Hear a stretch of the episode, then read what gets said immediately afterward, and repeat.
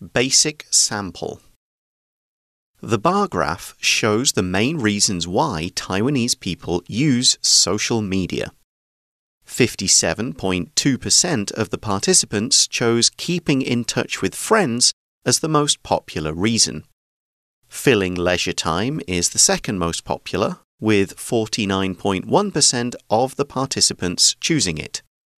Additionally, seeing what's being talked about, 38.4%, finding content like videos, 36.7%, and reading news, 31.8%, are popular reasons. Only 21.5% of the participants selected finding shopping ideas as their reason. As for my personal habits, they're similar to the majority of participants in the survey. I mainly use social media to stay connected with friends and family. I use these platforms to communicate with my loved ones regardless of the distance between us. Through features like instant messaging, picture sharing, and updates, I am able to maintain close relationships and stay involved in their lives. Advanced sample. In today's digital age, social media has become an essential part of our lives, providing a means of both communication and entertainment. The bar graph illustrates the top six reasons Taiwanese people use these platforms, with respondents allowed to select up to three primary usage habits. The main reason is to maintain connections with friends and family accounting for 57.2% of the responses. Additionally, nearly half of the respondents stated that they use social media just to fill their spare time.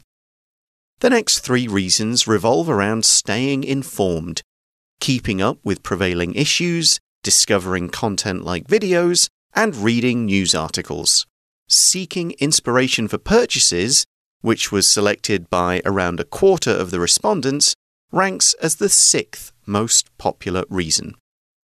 When it comes to my habits for using social media, most of my selections align with the chart. Aside from keeping in touch with friends, my primary use of social media is to absorb new information by reading international news, following the latest trends, and exploring meme culture. As someone aspiring to become a video content creator, I see social media as a valuable resource for gaining inspiration. It not only keeps me updated, but also allows me to learn new skills. All in all, social media usage varies depending on individual preferences and needs, but no matter how it's used, it's a powerful tool for communication, connection, and personal growth. Hi, everybody. Welcome to English Digest. I'm Pat. I'm Elsie. And today we're looking at our graph writing unit. So, this is about social media. Now, we've covered social media a little bit earlier in our translation mm -hmm. unit this month, but we talked about how often we use it. But what do we think we use it for if we were to take some of these graph reasons? Oh, I use social media to stay in touch with my friends and family. Yeah, I I would say kind of, and I mentioned I this think, yeah. earlier. I used to. That was the reason why I joined. Uh -huh. Now it's more about kind of seeing what's going on because if there's something interesting, you know, either somebody will post about it or like I'll get stuff like from BBC News on my Facebook feed, or you know, sports news will be mm -hmm. on, mm-hmm. and that will then, if, if, I see it, then I'll go, oh, okay, I'll, I'll, maybe go and check that news story out. So right. it used to be more about friends and sharing jokes and photos. Now it's just kind of, well, I could check eight different websites, or I could kind of quickly scroll down Facebook and see if there's anything major that I want to go and check out first. Yeah, and maybe people now use it to, you know, to learn how wonderful other people's lives are. I don't. yeah, I don't, don't really follow that. but you know, so I follow you know certain you know whether it's a few sort of actors or authors or mm -hmm. something like that that I'll follow to kind of get some some news about what's going on or some groups that tell me like, hey, you, we're, we're there's a there's a a publishing company that wants these kind of stories, maybe you can write something. So that that is maybe a more niche use of mine to specifically look for auditions or submission opportunities. Right. And again, it's a it's a quick place to go and look before I spend time searching like 12 other websites for more specific stuff. Yeah, and also now you can actually use it to do some shopping. I don't bother with that. They'll, you know, introduce fashion trends on their social media and you can Pass. get information. Pass. I don't do any of that. that would not be one of my top three choices from this graph. But onto the graph. The instructions are for this writing unit. The bar chart below displays the top six reasons why Taiwanese people use social media. Each survey respondent, meaning everyone who answered, was allowed to select up to three primary usage habits. So, this is quite important because everybody's not just selecting one answer, they're not writing their own answer, they're picking their top three. And so the instructions are then write an essay describing the chart and how it reflects you in at least 120 words. The first paragraph describes the content of the chart, the second paragraph discusses your usual habits for using social media, including the reasons for these habits. 今天的提示呢，里面写到的是、啊、下方长条图呈现的是台湾人使用社群媒体的前六大理由。每位受访者呢可以选三项主要的使用习惯，请依据图表内容撰写一篇英文作文，文长至少是一百二十个单词。文分两段，第一段描述图表的内容，第二段则是要描述你自己平常主要使用社群媒体的习惯为何，然后要说明原因、理由。So, for the first paragraph, we'll be using descriptive language, but it should be a little distant. You're describing a chart, you're not putting in personal stuff. You don't need any personal stuff. Everything is facts, everything is present tense. Things like this is, this shows, the chart demonstrates. In the second paragraph, though, you'll switch to first person present tense to show what you do with social media, why you do it, and whether your answers are the same or different from the chart. 是的，在第一段描述图表的时候呢，你要用的是第三人称单数；那在第二段描述个人的时候，你要用的是第一人称。那接下来到了 develop and approach 的地方，第一个，本篇为图表写作，图表写作所呈现的是统计的数字，也就是 statistics，事实 fact 数据分布的情形 distributions，还有就是调查或报告的说明，也就是 explanations。那常见的步骤是呢，第一个。我们先分析图表，确实描述图表所传递的主旨。第二个，解读图表的内容，描述图表当中具有意义而且值得描述的数值，或是比较其相对的关系。第三个，要描述的是自身的相关经验，适时加入自己的看法或是推论，以呼应主题。Now, interpreting a chart is a little more advanced than simply describing it. If you're interpreting it, you're using your own knowledge to explain the patterns seen in the graph. Now, it's great if you can do it, but if you're not sure, then stick with a more simple description just of what the graph shows. There's nothing wrong with that. But if you try something more, a bit of interpretation, you may be able to get a better mark as you demonstrate that you understand things and you can apply your knowledge to something specific like this graph. 那第二个，如同一般文章的起承转合，图表写作的内容呢，必须完全符合图表当中的资讯哦。首先呢，你要清楚的理解到本图表的主题是什么，图表当中的统计数字或符号分别代表什么，其中有没有哪一项是最突出等等的。那依照提示说明呢，第一段需要指出各个项目分别为何，客观的分析图表显示的资讯，避免加入个人的观点，哈，过多的个人观点是不可以的。那第二段呢，则是要将个人经验融入你的写作，描述自己主要使用社群的习惯跟缘由。 It's important to describe the graph in a logical order, and here the most logical thing is to begin with the most popular thing people use social media for and move down the list. Now, you could start at the bottom, like what's in sixth, and move towards first, but think about what someone looking at the graph will see first, or what someone who only hears about what the graph's going to show will want to know first, which is what is in the number one spot. For your second paragraph, remember that you'll need a topic sentence as well as your personal information. A good topic sentence will help readers see how the two paragraphs are different, what's going to be in each one, and then they won't kind of be confused and lost as you make the transition. 第三个，除了内容要流畅完整之外呢，文法结构、组织、字词的搭配、修辞等技巧的自然运用也都是很重要的。那我们要求能够正确使用字句来描述数值的变化，再来尝试运用不同的单字表达，增加文章的深度。Now, it is easy to get repetitive with the language you use in a graph article. It's important not just to say, it shows this, it shows that, or if in this case, where they've got a top six, number one is this, number two is this, number three is this. It won't be wrong but it won't be very interesting to read. So think of different ways to do these sentences and state these facts. You'll see some in our basic and advanced sample, but a really good thing you can do to learn how to do this well is go and find a YouTube video that's doing like a top 10 something or a top 5 something, and you'll see how these the better videos are scripted so that each entry is introduced in a different way so it gets variation, it's more interesting to listen to, and then you can copy that in your writing. So every different fact in the article is introduced in a slightly different way that makes it less boring. 好，那接下来呢，我们要讲到的就是啊，长条图写作常常会使用到的句型。哈，这些句型、这些单字都是非常重要的。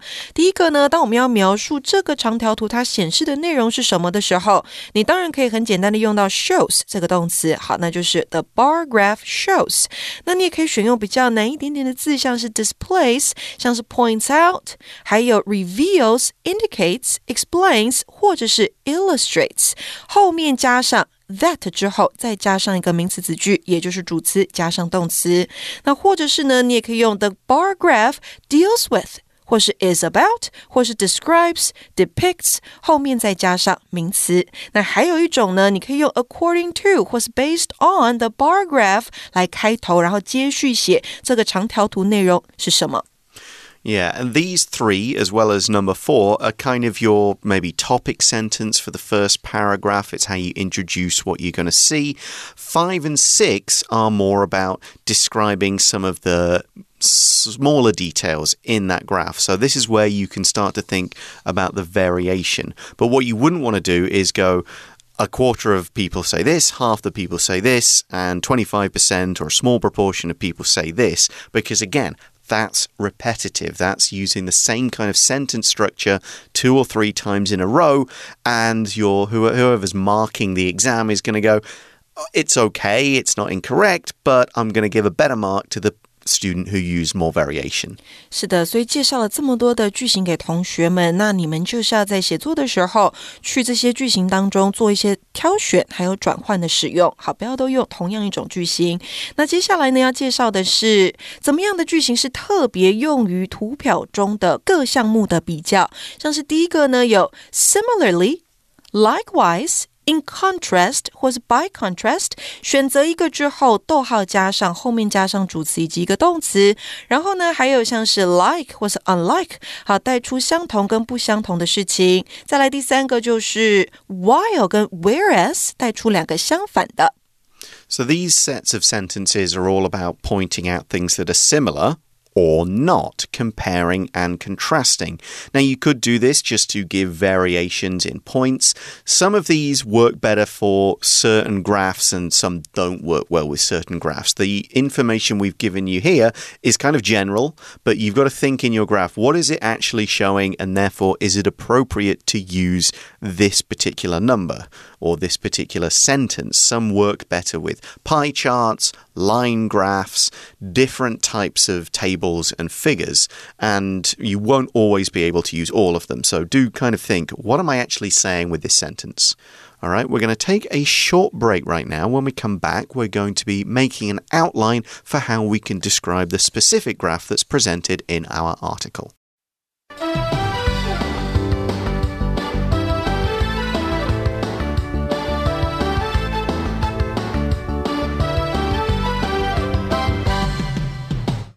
Hi everyone, welcome back. We've taken a look at some of the different language we can use in the first paragraph to explain our chart, or maybe in the second paragraph to contrast your personal experiences from the graph. Because remember, that's a big part of what this essay is about. But let's put this in the right order of sentences in an outline and we can see how it'll fit together. And of course, we can add more details after the outline. We're just getting the overall structure here. So, paragraph one, the introduction is The bar graph shows the main reasons Taiwanese people use social media.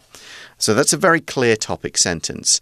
And it is good to actually say what kind of chart it is a pie chart, a bar graph, a line graph instead of just the chart, the graph. Specific information is always more interesting.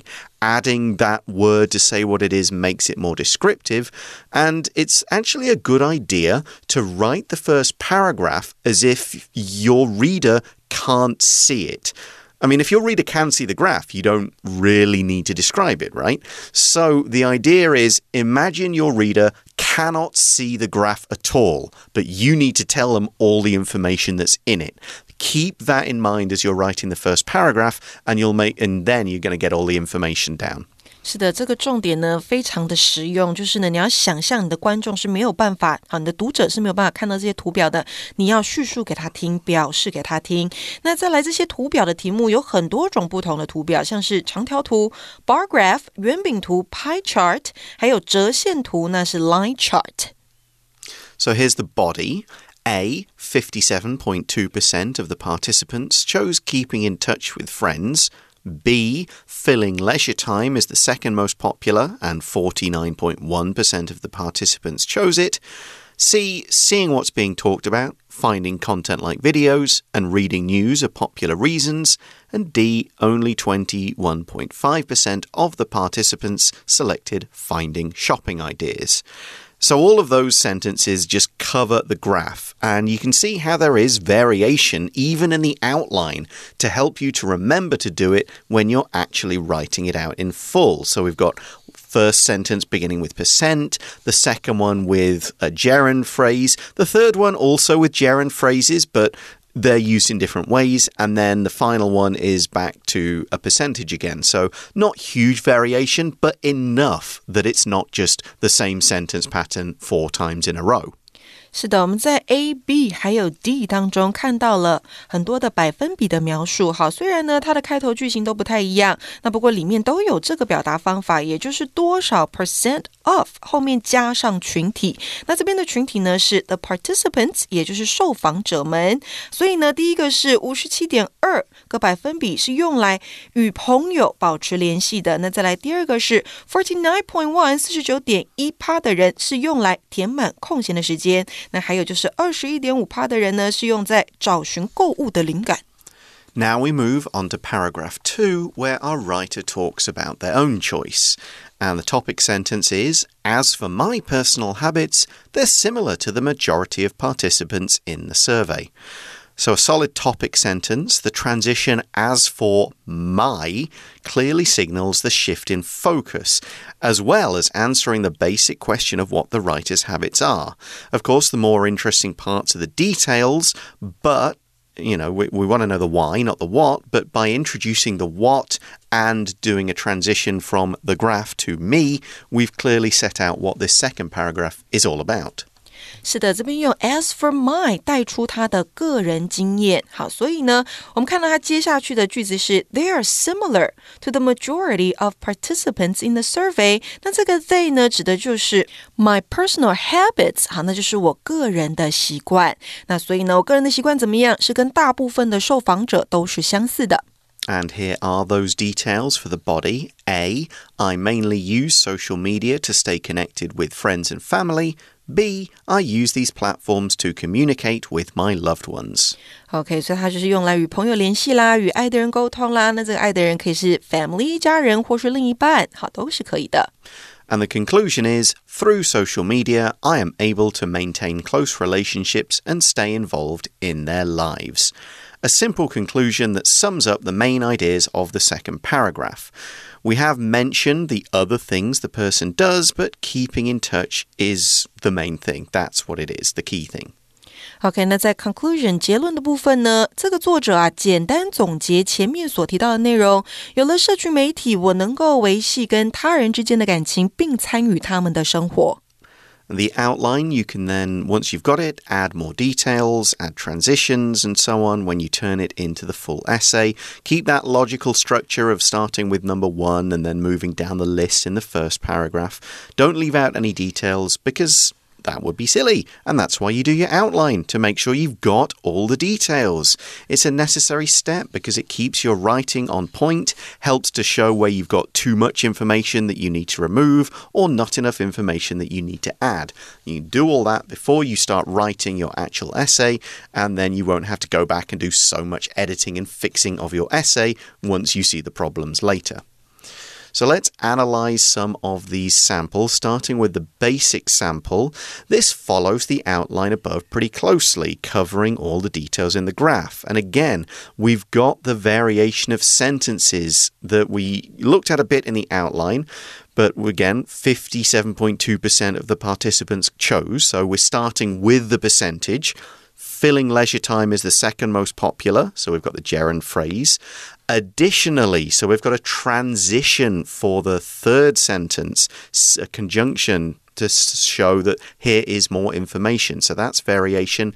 And then in the final one, only 21.5% of the participants selected, which is similar to the first one, but you've had two other types of sentences in between, so it doesn't look repetitive, and you've added the word only to highlight that this is the smallest choice. And no two sentences start in exactly the same way with exactly the same word. 是的，刚有提到过呢，这边的每一个句子哈，在叙述图表的时候，它都是用不同的开头方式。那还有这个转折词是很重要的，不要一个一个 这样子继续带下来。你可以加个转折词，像是这边用到的就是 additionally。嗯。So there's not much more to say about the basic sample that we haven't already covered in our outline, so let's turn our attention to the advanced sample, which gets quite a bit more descriptive.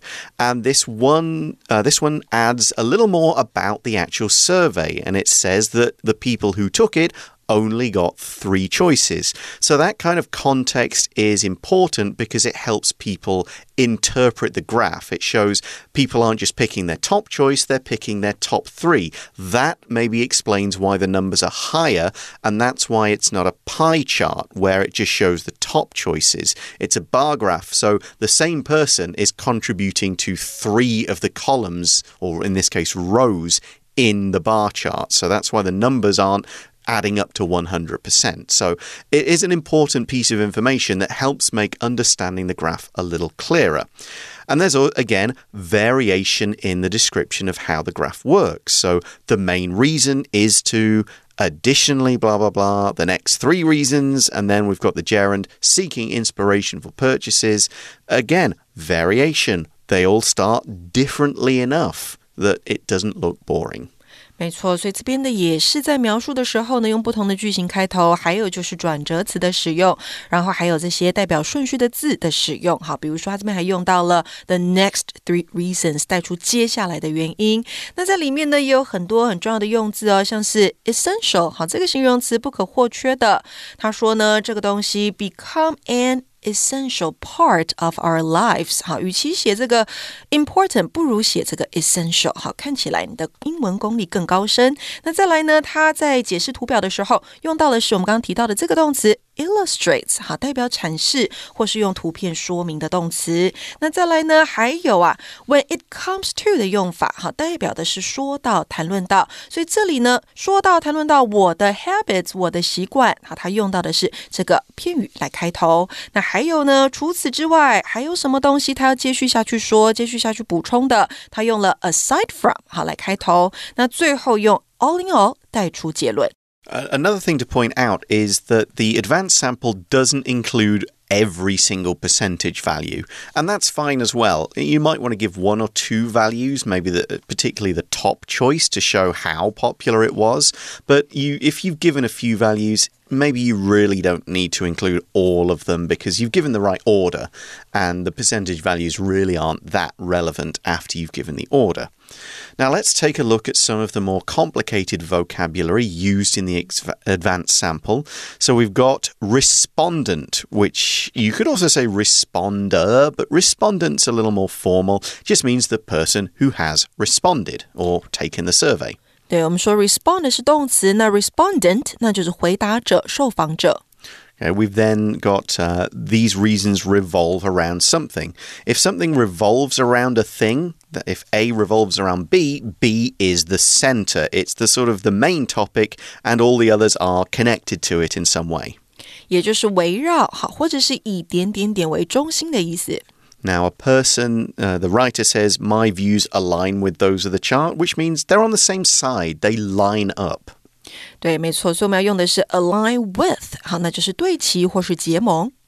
Okay, then we have the word meme. Now, this is something I think everyone will know what it is. Mm, it's, yeah, it's a meme. But you can also say mem, by the way, and that was actually how it was first pronounced oh, when, it, really? when the idea was invented. It's just become meme now. It's uh, the idea when it was first invented is that it's an idea, a behavior, or a style that's spread by either copying or sharing from person to person within a culture to carry maybe a meaning or represent a phenomena or theme or something. It a meme is a way to carry and pass on cultural ideas, symbols, practices, or just jokes from one mind to another. And it's done, it could be through writing or speech or gestures or anything that is copied and passed on and passed on. So when we talk about sharing memes, you're sort of sharing an aspect of a particular culture. When it was first invented, this term was actually supposed to be genetic stuff that's passed on through DNA, but it's become used to mean like sharing stuff online and passing along funny or interesting or uh, stuff, and it's often repeated. You see the same kind of things, but just done in slightly different ways, so that everyone recognizes the form. They're just seeing what new thing you're doing with that form. Mm, and in Chinese, we say 迷因. Okay, there we go. 对，那就是网络上迅速传播的图像或是影片。And the last word we've got is aspire. The person says, I aspire to be, or I am an aspiring video content creator. What you aspire to is what you dream of doing, it's your goal. So if you're an aspiring writer, you hope to be a writer. If you're an aspiring video content creator, you hope to have your own YouTube channel one day. 是的，那就是有志于做某事或是追求某个目标。Okay, and that brings us to the end of our article. We hope you've enjoyed learning about how to write graphs today. We hope you've uh, taken on board some useful information so you can write graphs of your own. For English Digest, I'm Pat. I'm Elsie. Thanks for listening, and we'll see you soon. Bye-bye. bye bye